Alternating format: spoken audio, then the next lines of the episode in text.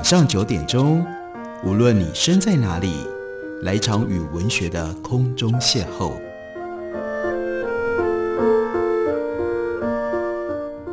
杨照谈书，邀您一同遨游文学世界，认识古今中外的经典之作。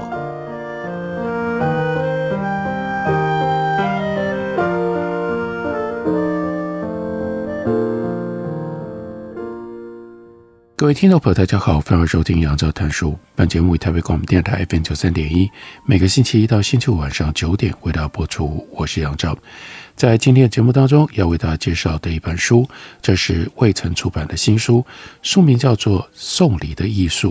我们先来看一下这位作者，他是 Paul Blomel 他是什么样的一位作者呢？他最重要的身份不是作者。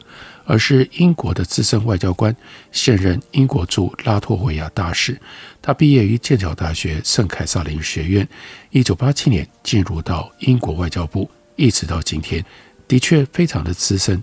他过去曾经派驻罗马尼亚、哈萨克、土库曼和吉尔吉斯等国，显然对于东欧到中亚这个地区，他应该非常的熟悉，并且曾经担任英国在巴贝东 Paul Bloomel 并且曾经担任英国在巴贝多与东加勒比国家组织的资深专员。说老实话，我念起来都有点别扭，因为这也不是我熟悉的地球上的哪一块地区。巴贝多与东加勒比海国家组织真的非常的特别。Paul Bloomel 他也曾经在英国外交部的软实力和涉外事务司工作。那这样的一位作者。为什么来写送礼的艺术呢？我们来看一下英文的书名，你才会更明白。英文的书名是《Diplomatic Gifts》，换句话说，这不是一般的送礼，这是外交上的送礼。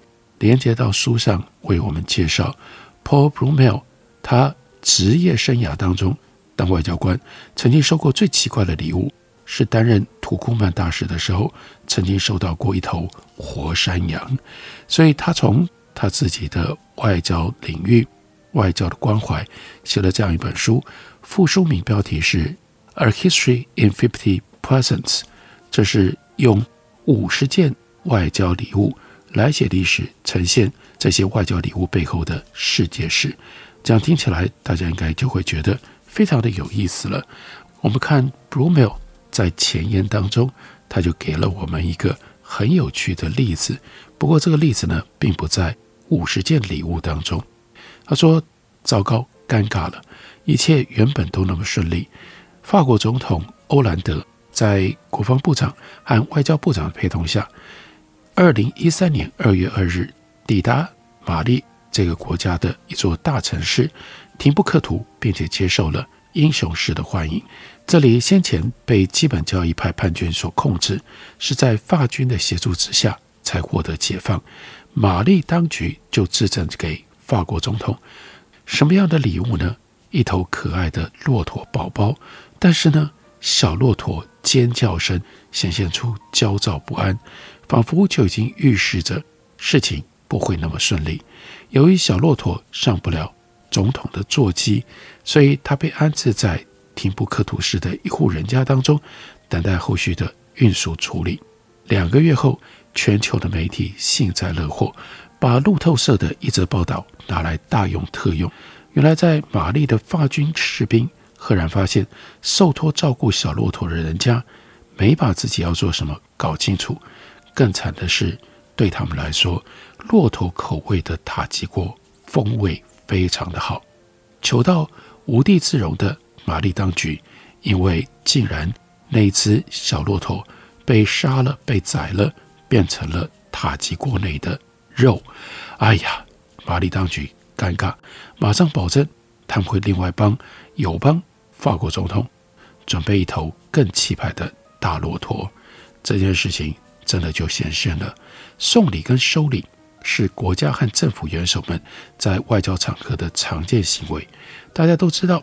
所以现在这件事情如果还能够引起媒体或者是大众的兴趣，不外牵涉到三种事情：首先，这个礼物送来不容易。例如，跟动物有关的赠礼，你看这个例子送的是小骆驼，而 Paul Bromell 他自己所收获的是活山羊，牵涉到动物。还有呢，有人嗅到送礼过程当中弥漫着贪腐的气息。第三项则是这份礼物凸显出双方的文化差异。当第三种状况发生的时候，最能够一言以蔽之的新闻标题句型就是：最让人匪夷所思的外交礼物是点点点。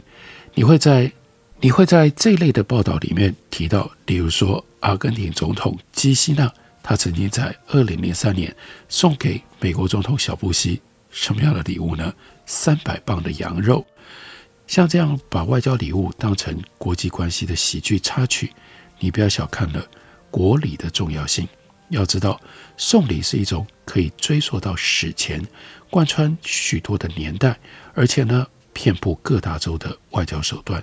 如果处理得宜，国礼就成为两个强权之间恒久友谊的象征。例如说，自由女神像就是最好的例子。在这本书的第三十四章。也就是第三十四项礼物，记录的就是自由女神像。我们来看一下吧。说自由女神像是全世界最有名也最好辨认的外交礼物，不过分。这座雕像当年的正式名称是自由照耀世界像，如今已经成为美国乃至于美国价值的象征。只不过这份礼物的诞生其实不是由政府，而是由民间的私人主导。从发想到揭幕的漫长过程当中，这份礼物的意义也经历了许多的变化。对促成这份礼物的不同参与者来说，自由女神像也有着各自非常不一样的面貌。自由女神像是许多人共同推动所完成的计划，但这项礼物的起源可以追溯到两名法国人，一名是拉布莱，另外一个呢是巴托尔迪。拉布莱是法兰西公学校的比较法学教授，他对美国十分的憧憬。他在美国身上看到了一套稳定的民主模式，还有跟常年专制而且偶尔爆发暴力革命的法国经验形成了强烈的对比。当时法国像他这样的人并不算少，最著名的是曾经亲身参加美国独立战争的法国将领。拉法叶侯爵，他后来在法国推动温和派政府，不遗余力。另外一位代表人物是托克维尔，这位外交家学者，他以《民主在美国》这本书，接触了以尊重他人权利为前提的个人自由究竟有何等的重要性。拉布莱利用他在法兰西公学校讲课的时候，研究了美国宪政体制的优点。他讲课的内容。后来成为他那一部《美国史》，一共有三大册这一套书的基础。拉布莱逐渐成为知名的美国之友。美国驻巴黎总领事非常肯定拉布莱对于美法交往史的文章，将这些文章四处发放。而拉布莱也在1864年获颁哈佛大学的荣誉博士学位。拉布莱甚至为了要宣扬美国的美德，写了一本叫做。在美国的巴黎，这是一部幻想小说。故事里的巴黎市透过灵媒德林姆的力量被传送到麻州，在美国。拉布莱在小说里的分身叫做勒菲佛博士，先是嘲笑在地人，后来却慢慢懂得去欣赏美国的德性，尤其是在地社群的凝聚力。尽管对美国充满了热情，拉布莱。这一辈子也很特别，他从来没有真正到过美国。以自由立国的美国，却有着奴隶制度和种族隔离这两项污点。这也是为什么联邦政府和林肯总统的最终胜利对拉布莱来说无比重要，因为那证明了民主政府可以在面临重大威胁的时候坚守自身原则。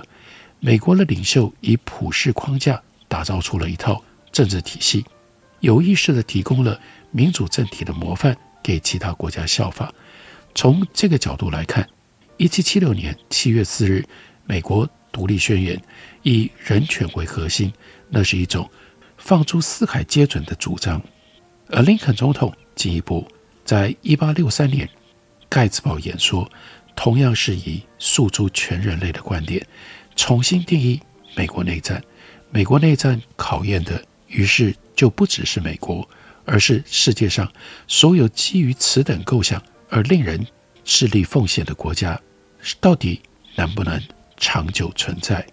说到构想，自由女神像的概念起源，经常被追溯到一八六五年那场是由拉布莱做东，在他凡尔赛附近家中的晚宴。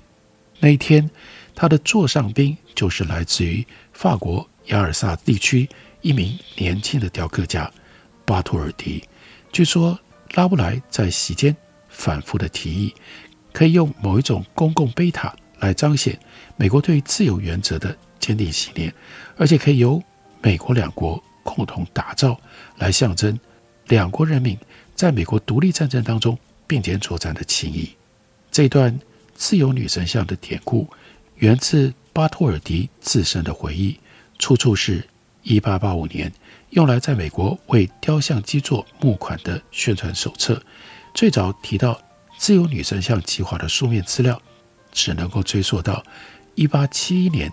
巴托尔迪或者是拉布莱的书信当中，也就是说，即使拉布莱真的在1865年晚宴当中提起过自由女神像，他们在接下来的五六年当中没有任何的行动。这是非常有趣的故事。自由女神像如何变成了美国跟法国之间几乎是最重要的外交礼物呢？我们休息一会儿，我来继续告诉大家。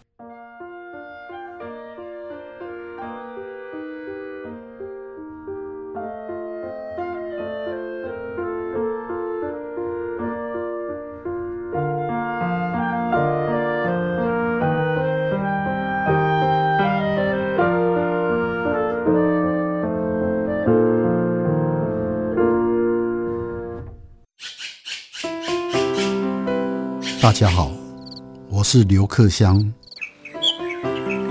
亲近自己的城市，找回城市的温暖。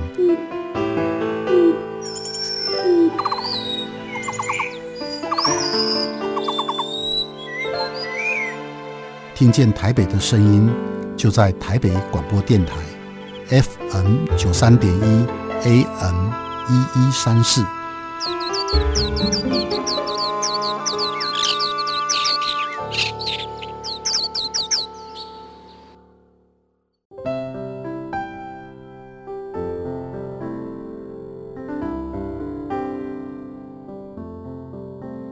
听见台北的声音，拥有颗热情的心，有爱与梦想的电台，台北广播 FM 九三点一。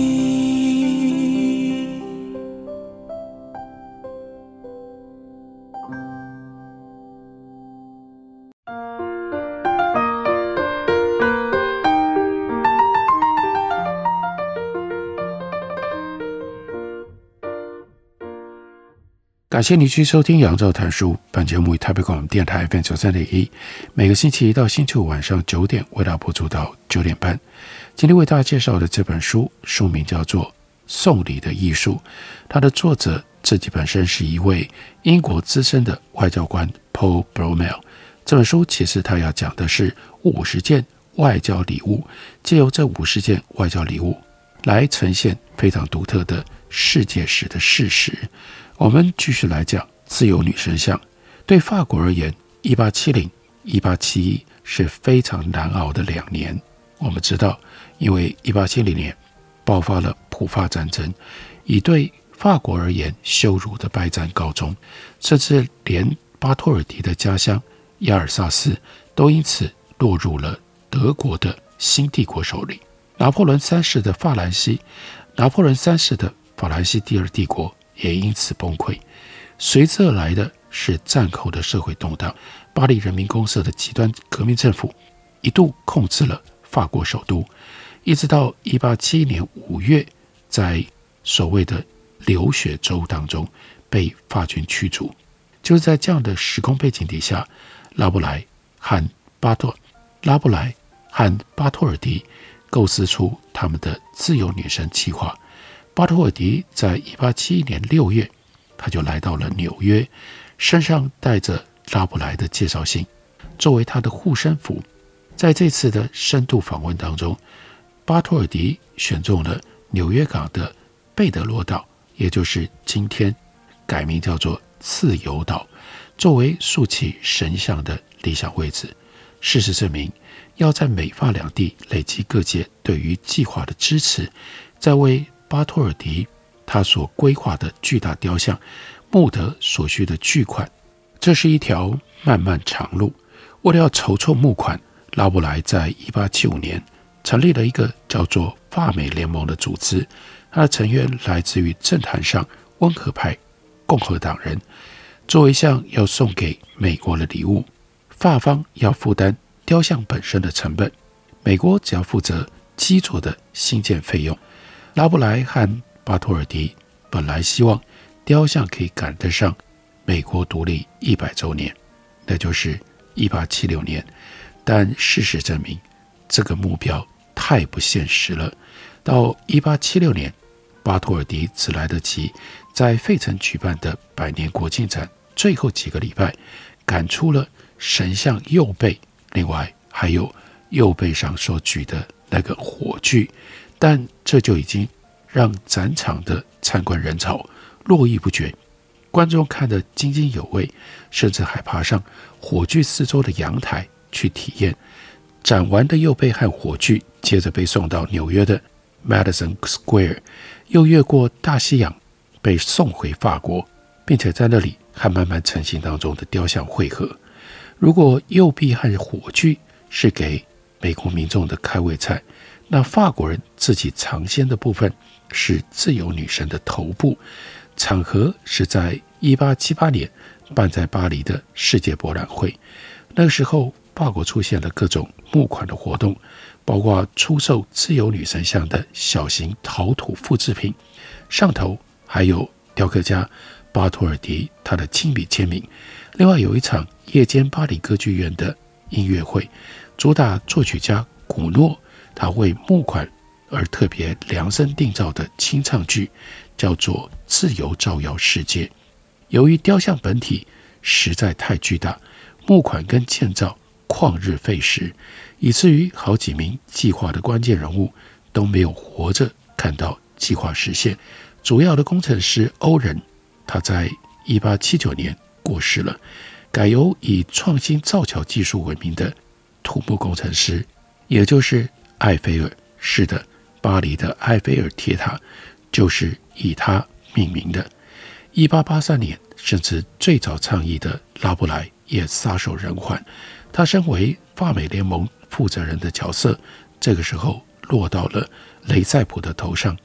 雷塞普是举世闻名苏伊士运河的开发者，另外开了一家公司，并且自任总经理，想要在巴拿马复制在埃及的壮举。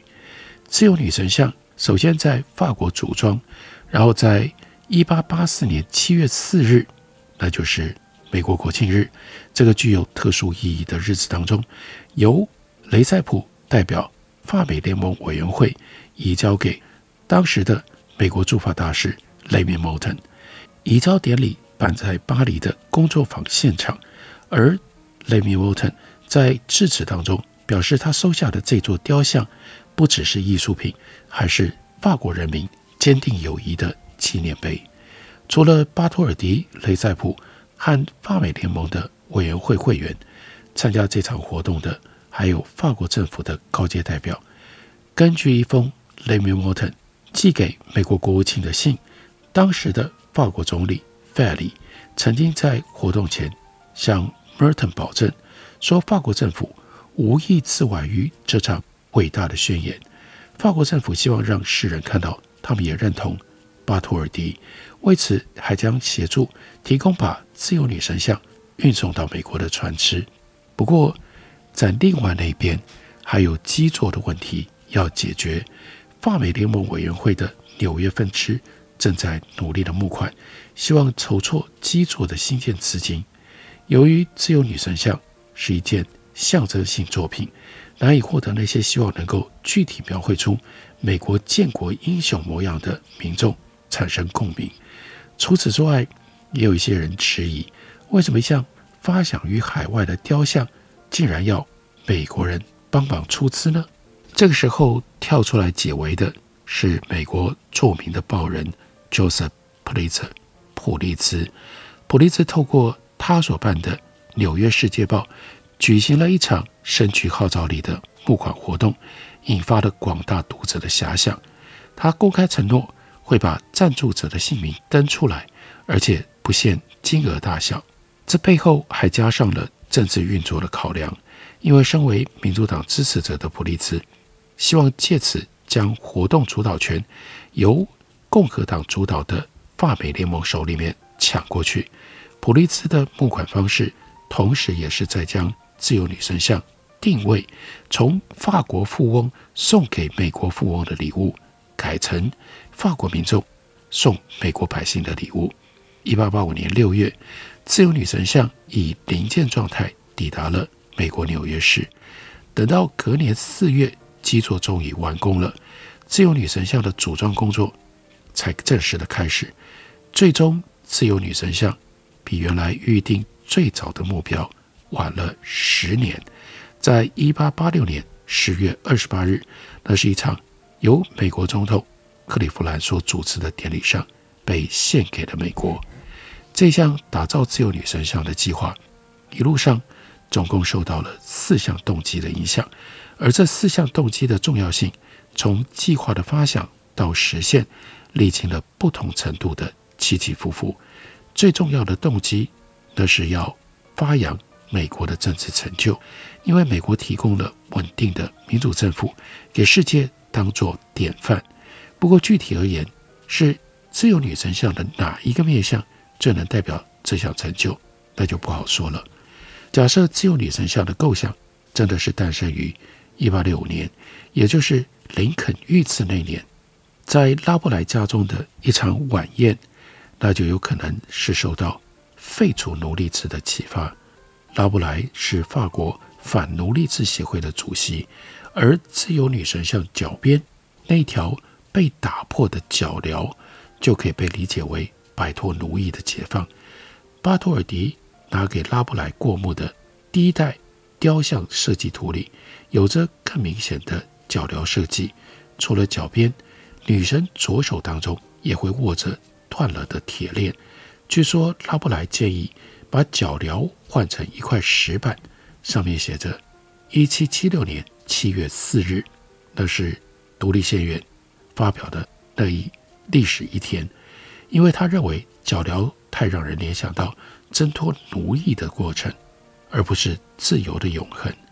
如果这个说法是真的话，那么废除奴隶制虽然是自由女神像想要传达的一部分讯息，但随着南北战争结束，而且呢，这个记忆逐渐的远去，这项讯息的强度就变得越来越弱了。还有一项动机，那是鼓吹法国也要采行和美国类似的政府形式，但这就牵涉到自由女神像。要发扬的自由是哪一种自由？巴托尔迪所描绘的自由女神和德拉瓜在一八三零年所画的著名油画《自由引导人民》当中所呈现出来的自由形象有着天壤之别。德拉挂的自由是革命化身，一个袒胸的女子，头戴法国革命分子最爱的自由之帽，率领着民众冲锋，但是。巴尔托迪的自由女神则有着沉稳可靠的形象，同时也脱去了自由之帽。那是巴布莱心目当中的自由，那是代表着共和主义保守路线的自由。而这路线不只是反对君主制，也反对激进左派。